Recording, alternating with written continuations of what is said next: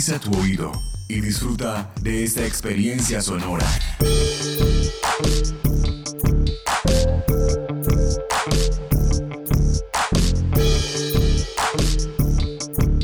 Este es un podcast UN Radio.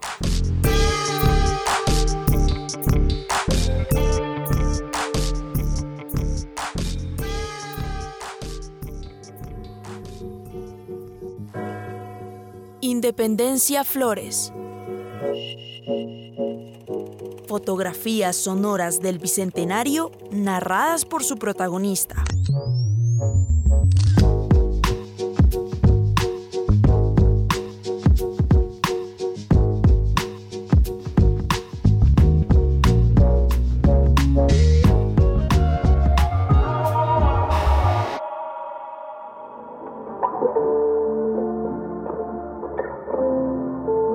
Mmm, sí, está siendo como bonito día. ¿Se acuerdan que les hablé del profesor José David Cortés? Pues después de despedirme de ustedes, lo llamé y quedó de venir a visitarme y tomarnos un alguito mientras vemos fotos. Pero a mí me están dando ganas más bien como de ir a visitarlo yo.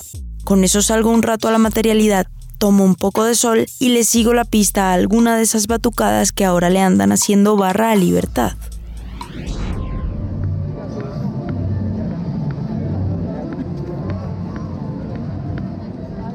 La séptima, mi vieja amiga, siempre tan llena de vida, incluso teniendo más años que yo, pues era un antiguo camino indígena que en la colonia conectaba la naciente Plaza Mayor con el pueblo de Usaquén y la villa de Zipaquirá.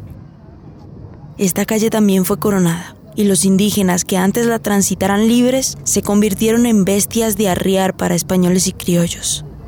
Oiga, sí que hemos sido crueles con nuestra propia humanidad. A medida que avanzaba el empedrado de esta calle, se olvidaban sus rasgos indígenas y se volvía caucásica bajo el nombre de calle real, como tantos otros caminos del continente. Esta calle me vio pasar alzada en brazos por la gente, que con júbilo aquel 20 de julio de 1810 ponía en mí la esperanza de encontrar a libertad. Y exactamente seis años después, unos metros más adelante de la Plaza Mayor, serían enterrados los cuerpos de más de 80 personas, que de una u otra manera me alimentaron y educaron en esos primeros años, y que, cuando llegó la pacificación, fueron condenadas a muerte. Hmm, pacificación. Siempre me suena a lo que fue una mentira, una mala metáfora. Mucha agua pasó bajo el río en esos seis años antes de la llegada de Morillo y su pacificación. Fueron años muy, pero muy agotadores. La verdad, aún con sus buenas intenciones y todo, los próceres hicieron nuevamente bandos. Del enfrentamiento entre realistas y patriotas pasamos al enfrentamiento entre patriotas centralistas y patriotas federalistas. Y desde cada lado estuvieron reclamando que a ellos pertenecía la verdadera libertad. Ay, esa ceguera que nos da de vez en cuando al pensar a libertad como posesión y no como compañera.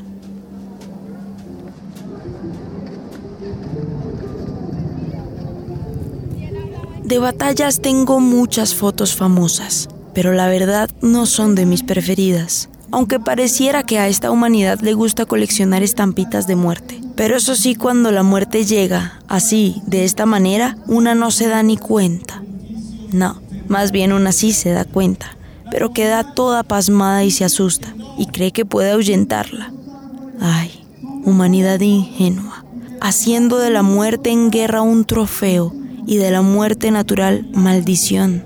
Por ejemplo, les voy a mostrar una foto de esa que ahora llaman la Plaza de Armas. Cuando yo nací, allí quedaba una casa que podría llamarse Casa de la Vida, aunque los ilustres próceres nunca la llamaron así.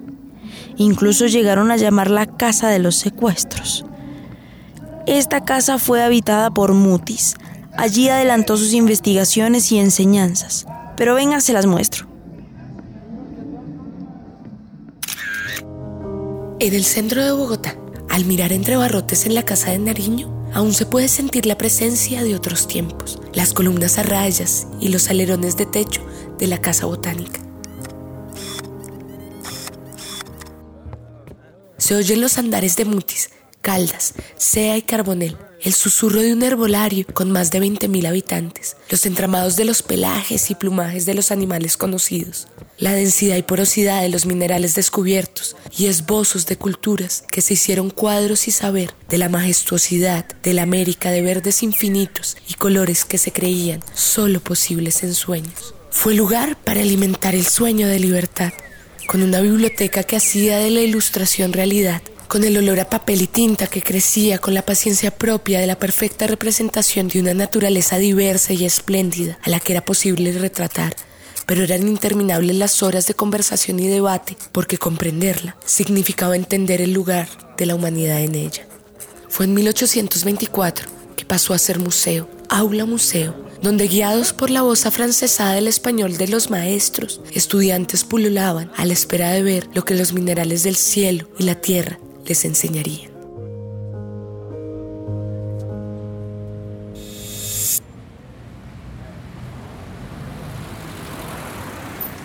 ¿Verdad que en la Casa de la Botánica luego estuvo el Museo Nacional? Uy, en ese museo sí que tienen fotos sobre mi vida. Ya que estoy acá por la séptima, debería pasarme por el museo y jugar a buscar en mi álbum fotos de objetos que tengan allá.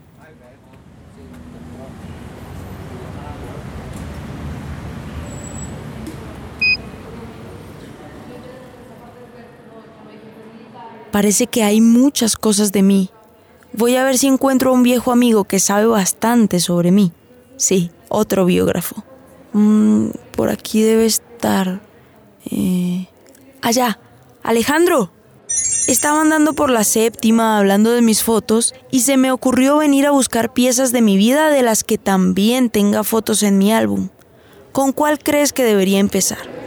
Eh, un objeto que yo creo que es fundamental de la colección de historia, que no está en esta exposición de pintores, pero sí se encuentra en las colecciones permanentes, es la corona que le entregan a Simón Bolívar en el Cusco como pues por haber independizado de esta región de América.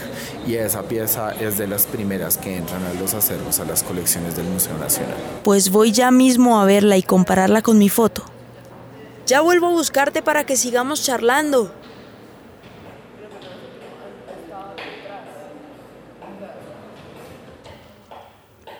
Aquí es. Qué bien haber venido. Tengo épocas en las que habito mis recuerdos solo con las fotografías y a veces olvido que aún hay cosas que puedo tocar. Por aquí tengo la foto de cuando le entregaron a Bolívar esa corona. Cusco. El sol atravesaba las montañas santuario. Las iglesias se entretejían con las bases de los antiguos templos en honor a Inti.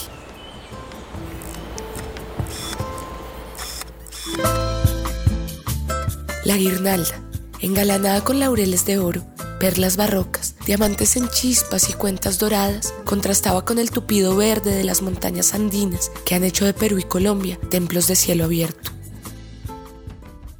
Símbolo de victoria, engalanó a Bolívar y a Sucre en su encuentro, en el que se estrecharon los lazos entre los pueblos libres. Entre murallas de piedra que un día fueron prisión, la guirnalda conserva el legado de gratitud que la independencia construyó. Este juego está divertido. Voy a volver con Alejandro para que me diga otro objeto para buscar.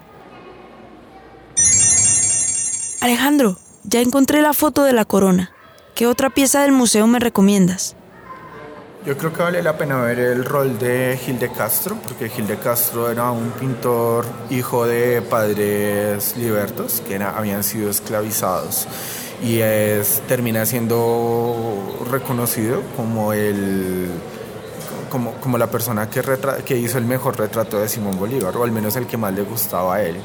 Más sin embargo, por, por su rol y probablemente por eh, esa racialización tan particular que tenía, eh, la historia del arte y la historia en términos generales durante buena parte del siglo XIX y del siglo XX no lo reconoció.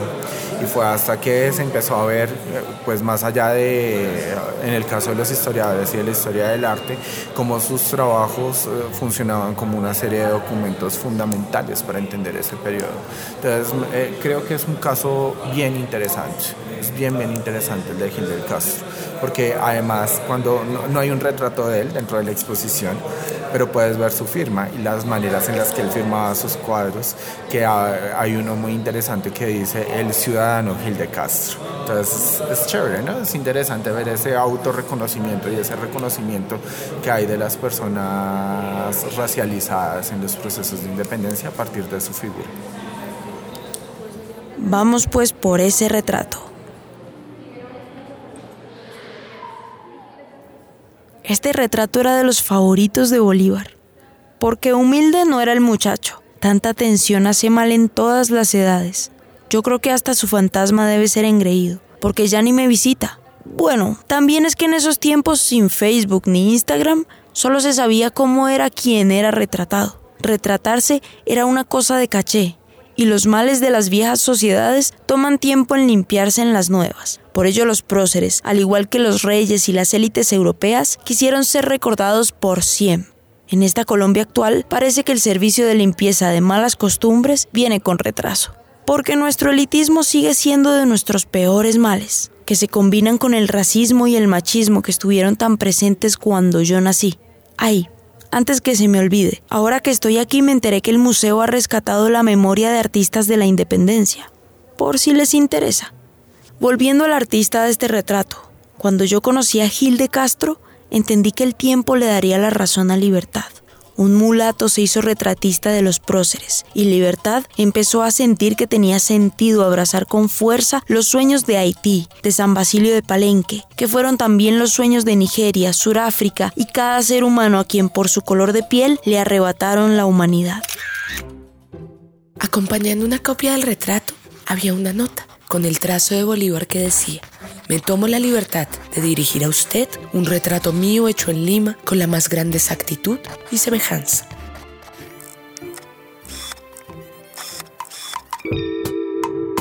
Un brillo iluminando la mirada y la expresión en la frente dibujada en arrugas que hablan del camino recorrido. La pomposidad del traje de gala rojo y dorado, adornado por las medallas del tricolor patrio que contrastaba con las icónicas patillas. Un bigote propio de su época y el cabello en el que aún el viento de las batallas se entretejía. Gil de Castro encapsuló en el tiempo, en la memoria, a un Bolívar menos perfecto, como aquellas naciones a las que acompañó encontrar la libertad. Fue en la mano de este mulato, ciudadano y libre, en la que el legado de la rimbombante corona y la naciente sociedad de los libres se hizo pincelada, se hizo trazo.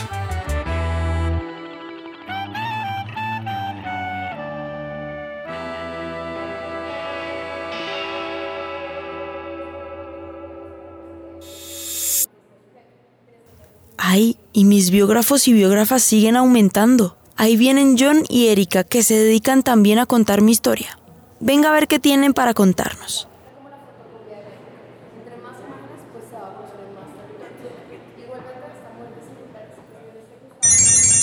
Hola John, ¿tú qué podrías decir sobre la vida de independencia? Para mí, pues esa independencia nace en 1871 es un nacimiento bien particular porque es literal un abrir de ojos cuando las personas comienzan a cuestionar un gobierno colonial del momento. Siento que su niñez se da en 1810 eh, y comienza todo un periodo como de adolescencia un poco no revoltosa, sino más bien cuestionándolo todo, como cuando uno es adolescente. Y ya en 1819 es esa etapa de adolescencia máxima en la que he cuestionado tanto, he sido rebelde, he cuestionado como a la autoridad, a mis mayores, muy entre comillas, y empieza desde 1819 una etapa como de joven adulta en la que empieza a construirse.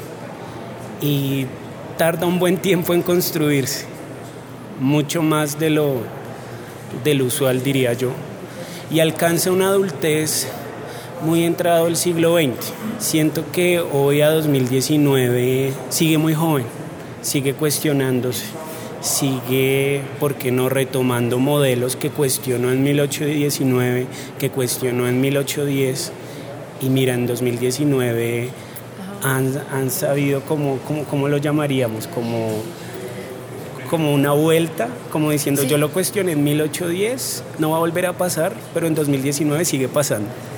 Y también continuamente la historia se han dado, digamos, o sea, nosotros estamos en un momento, en esta explosión de batallas y de guerras, por estar libres, por ciertos cambios que tiene el pueblo y un sujeto que va libertando, ¿no?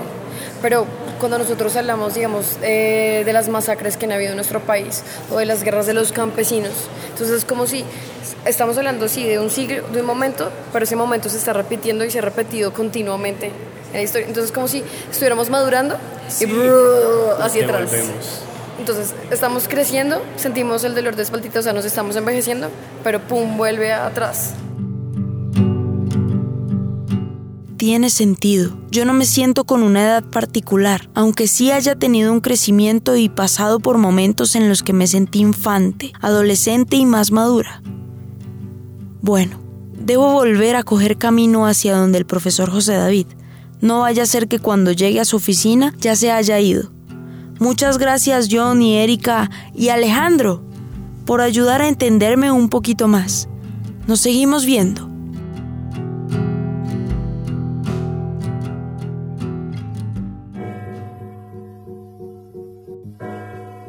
Independencia Flores.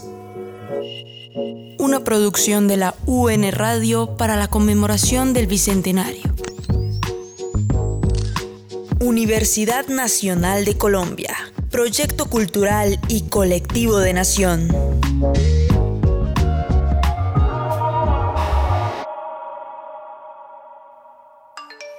Profesor, voy ahora mismo a la universidad a visitarlo. Espero que no se haya ido.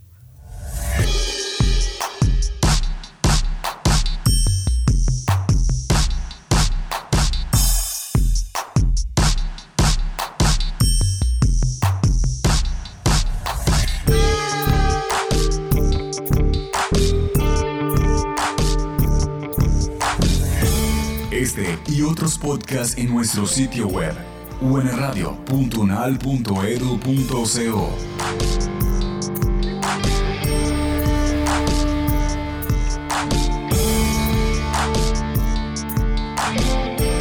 Universidad Nacional de Colombia, proyecto cultural y colectivo de nación.